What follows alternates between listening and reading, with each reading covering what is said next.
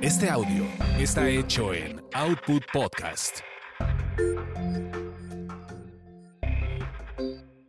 Bienvenidos sean a esta su orgasmería de barrio, donde nos clavamos en la textura de la sexualidad. Mi nombre es arroba tulipán gordito y la banda que me respalda.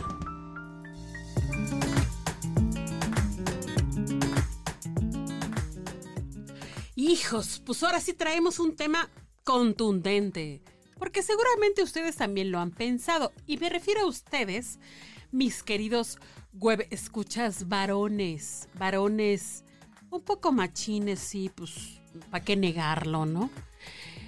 Seguramente los llevaron a que perdieran su virginidad con una prosti. Bueno, una mujer que trabaja en el sexo comercial, es como, como se dice normalmente, ¿no? ¿Mujer en situación de catre? ¿Sería lo políticamente Es- correcto en estos tiempos?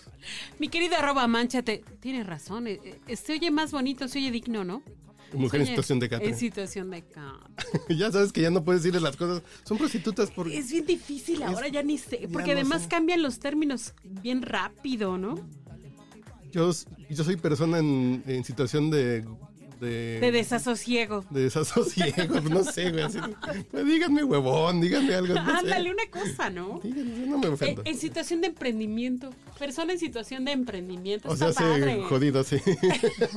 Eso sí también. Ándale, puede ser. Está bien. Bueno, es que eh, fíjate que por ahí me, por ahí me enteré de que hay hombres que, que se han topado alguna vez en su vida con que pues van a algún lugar con gal, bar, bar familiar, este, Centro botanero. centro botanero, ¿no?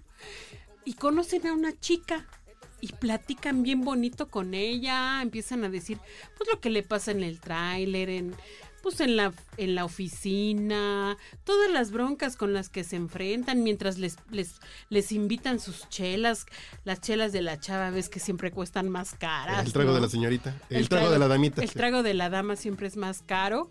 Este, mientras les cobran una fichita para bailar y todo, pero ellos se sienten bien felices, bien contentos en su ambiente.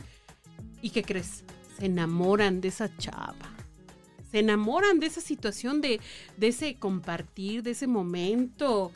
Y pues dicen, no, quiero, quiero perpetuar este, esta sensación. Es más, mija, te voy a sacar de aquí, te voy a poner tu casi. ¿A poco no? ¿A poco no? Sí, sí, yo, yo, yo Yo, yo, yo, yo. tengo gente que me ha platicado que pasan esas cosas, sí. ¿Verdad que sí? Sí, en mesera, eh, table. Sí, pues sí, llega un momento que dices, platico o me hace sentir bien, a lo mejor está actuando y me hace sentir bien, me da por mi lado y yo me siento a gusto y digo, la quiero seguir viendo y mientras pague menos mejor, ¿no? Ajá. Luego, eh, luego esas chavas están hasta bien pedas que ni hablan y dicen, ay, me caes re bien porque te- me entiendes tanto y nunca, nunca interactuaron, nunca dijeron sí, Que e- eso ¿no? es importante. Y alguien que tiene 15 años de matrimonio como yo, ya cuando ya no hablan, yo creo que también ya, ya no se enamora. ya cuando te platican un rato, Ándale, está sí. chingón pues también. eso- eso es como un... Ellas están en su abstracción. Pero para ese tema hemos traído un especialista y está con nosotros mi querida amiga Starcat. ¿Cómo estás, querida amiga? Bien, bien, pues bien buena, ¿verdad? Pero gracias por tenerme aquí. ¿Verdad que? Oye, ¿qué opinas de estas mamadas que estamos platicando? Pues que sí son mamadas. Si los hombres se enamoran, No, o sea, se enamoran, como tú bien lo dijiste, de la fantasía de estar ahí, de, de, de eso, ¿no? De, de que te escuchan pero no hablan, ¿verdad? O sea, de, de tener una muñeca a un lado que gima, ¿no? Entonces se enamoran de la fantasía. Entonces, ahí pues sí, yo creo que sí están bien pendecuaros los pobres hombres, porque digo, ¿de qué te enamoraste? ¿De, de estar ahí en la mesa chupando? Ajá. Eso no va a ser todos los días, papi. No, para empezar es cuando ten- es la- llega- cae la quincena, ¿no? Claro, cuando hay lana, ¿no? Cuando hay lana, cae, cae la quincena. que es o- cuando nos vemos menos feos los hombres. Exacto. Ah, eh, ah, tú lo has dicho. O cae la semana y entonces Claro. es cuando van y gastan su dinerito. Y hay una chica por ahí, porque las chicas que se dedican a este, a este asunto siempre son como muy lindas, muy... Ah, claro, pues Muy es tu negocio, obvio, por supuesto. obvio. O sea, Las que por- no son por- así no son buenas en su trabajo. Claro. Mira, por muy mamona que seas, le das el avión. Claro, si tiene dinero. Digo, porque, discúlpenme, hombres, si alguna vez una prostituta, una teibolera, este, una fichera los trató mal, de seguro no traías más de 100 pesos. Ah, no O sea, discúlpame, ¿no? O sea, si te trataron mal, papi, pues primero revisa tu A billetera, ver, no, no, ¿verdad? no, a ver, espérate, no, no, no. Aquí te voy a contar yo una anécdota. A ver, aguántame. A ver. Unos amigos de allá de la Huacana, Michoacán, ellos hacían su vaquita, su vaquera cada, cada ocho días y juntaban una lana en dólares porque se fueron al gabacho para Ah, hacer, para el sueño americano, ¿no? Y entonces juntaban su vaquera y con esa vaquera le decían a una chava, ¿qué onda, qué tranza? Ahí está, pero le tienes que entrar con todos, ¿no? Y pues esa... se la pasaban fenomenal porque chupaban y todo, mientras uno estaba en el cuarto con la chava y salía y luego entraba el otro y así. Y el que la contactaba, la chava le decía, ahí te va mi número. Y, y pues para ti, doble, papá. Y ese güey se sentía soñado. Y decía, Le estoy enamorando. Miren, güeyes, le saqué el número, les decía a los demás, amiga. Qué buen marketing tenía esa mujer. De seguro la contrataban cada ocho días. Cada ocho días, tú lo has dicho, cada ocho días. Por supuesto, hay que tener marketing. O sea, somos empresarias de la taloneada, aunque Claro. no creas. O sea, lo que me estás tra- tratando de decir es que eran engañados estos pobrecitos muchachos. No, para nada, solo era marketing. Pero no, a ver, no, a ver, ya hablando en serio, o sea, realmente no puede haber alguien que se enamore en una situación así, o sea, que se conozcan en el desmadre. Ese desmadre, Exactamente no.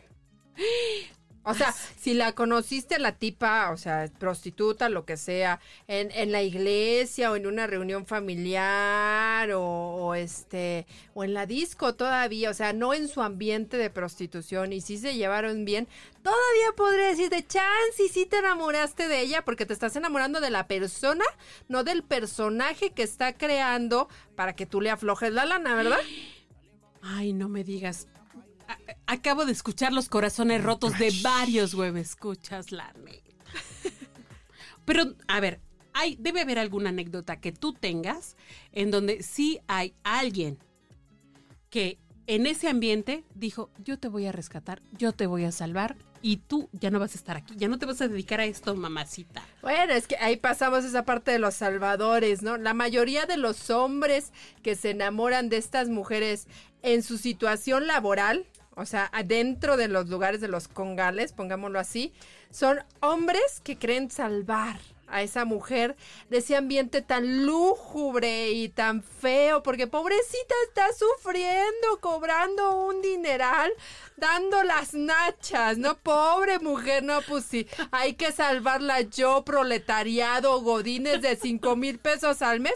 Voy a salvar a esta mujer que gana 50 al mes, pobrecita, ¿no? No, mames. Sí, claro.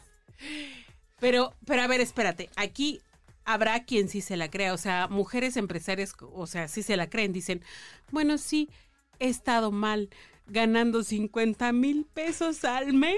Dame tus No, cinco. Dame Pero puede ser que sí sea esta onda de la culpa de no aceptarse y piensen, "Eh, estoy haciendo algo socialmente indebido Eso. y, y aunque me des de comer tortillas, prefiero eso porque me estás demostrando un cariño Y verdadero. ¿no? Y es digno porque no estoy vendiendo las nalgas, ¿no? Porque no me estás juzgando, además tú me Y estás no me estás, fíjate, no me estás juzgando, o sea, qué pendejada tan más grande. Si no me estuvieras juzgando, no me sacas de chambear.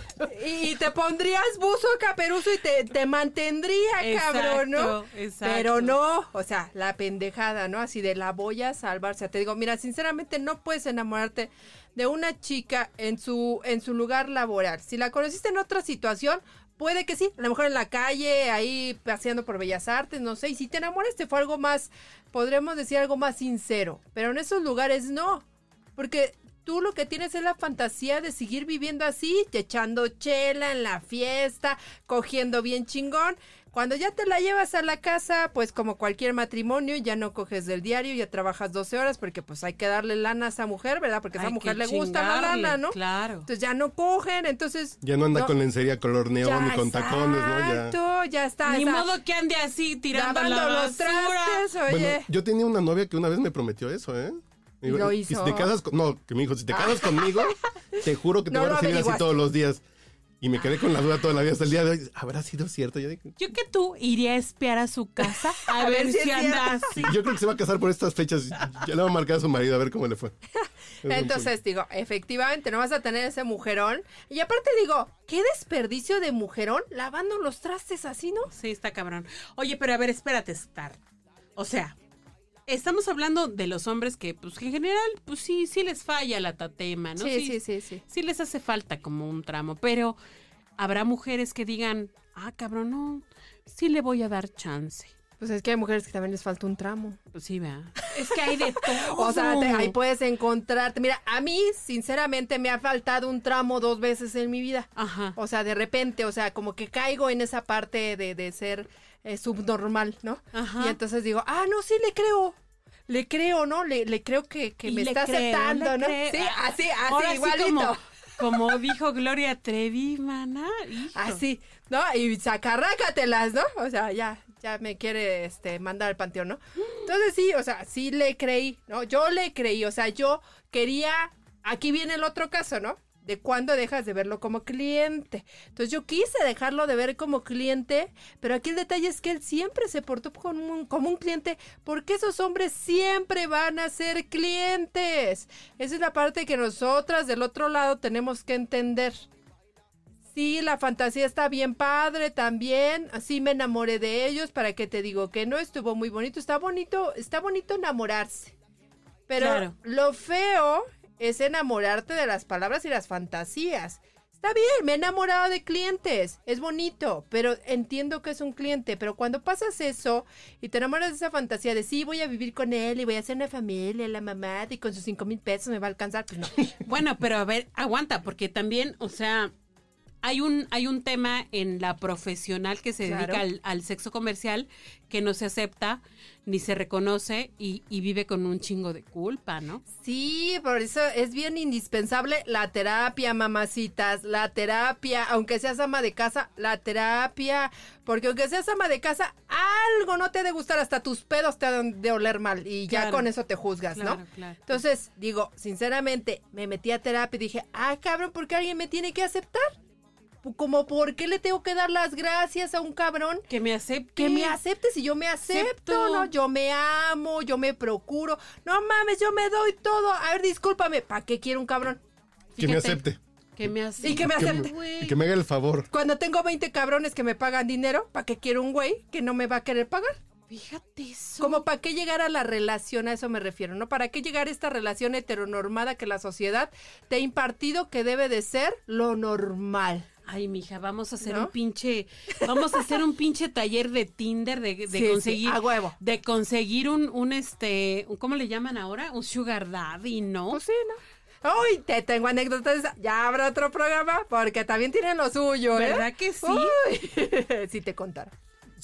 ¿Son salvadores los Sugar Daddy? Para nada, ellos Al contrario, entienden. llegan así ellos de- a lo que ellos entienden ellos a lo que, que te van. tienen que dar varo y porque te dan varo los tratas bien. Fíjate, ellos sí son conscientes, pero aguas, porque los sugar daddy tienen el control del dinero y de tu persona, por eso es un tema bien especial, ¿eh? Mm. Seguimos con ese tema en otra cápsula, ¿no? claro que sí.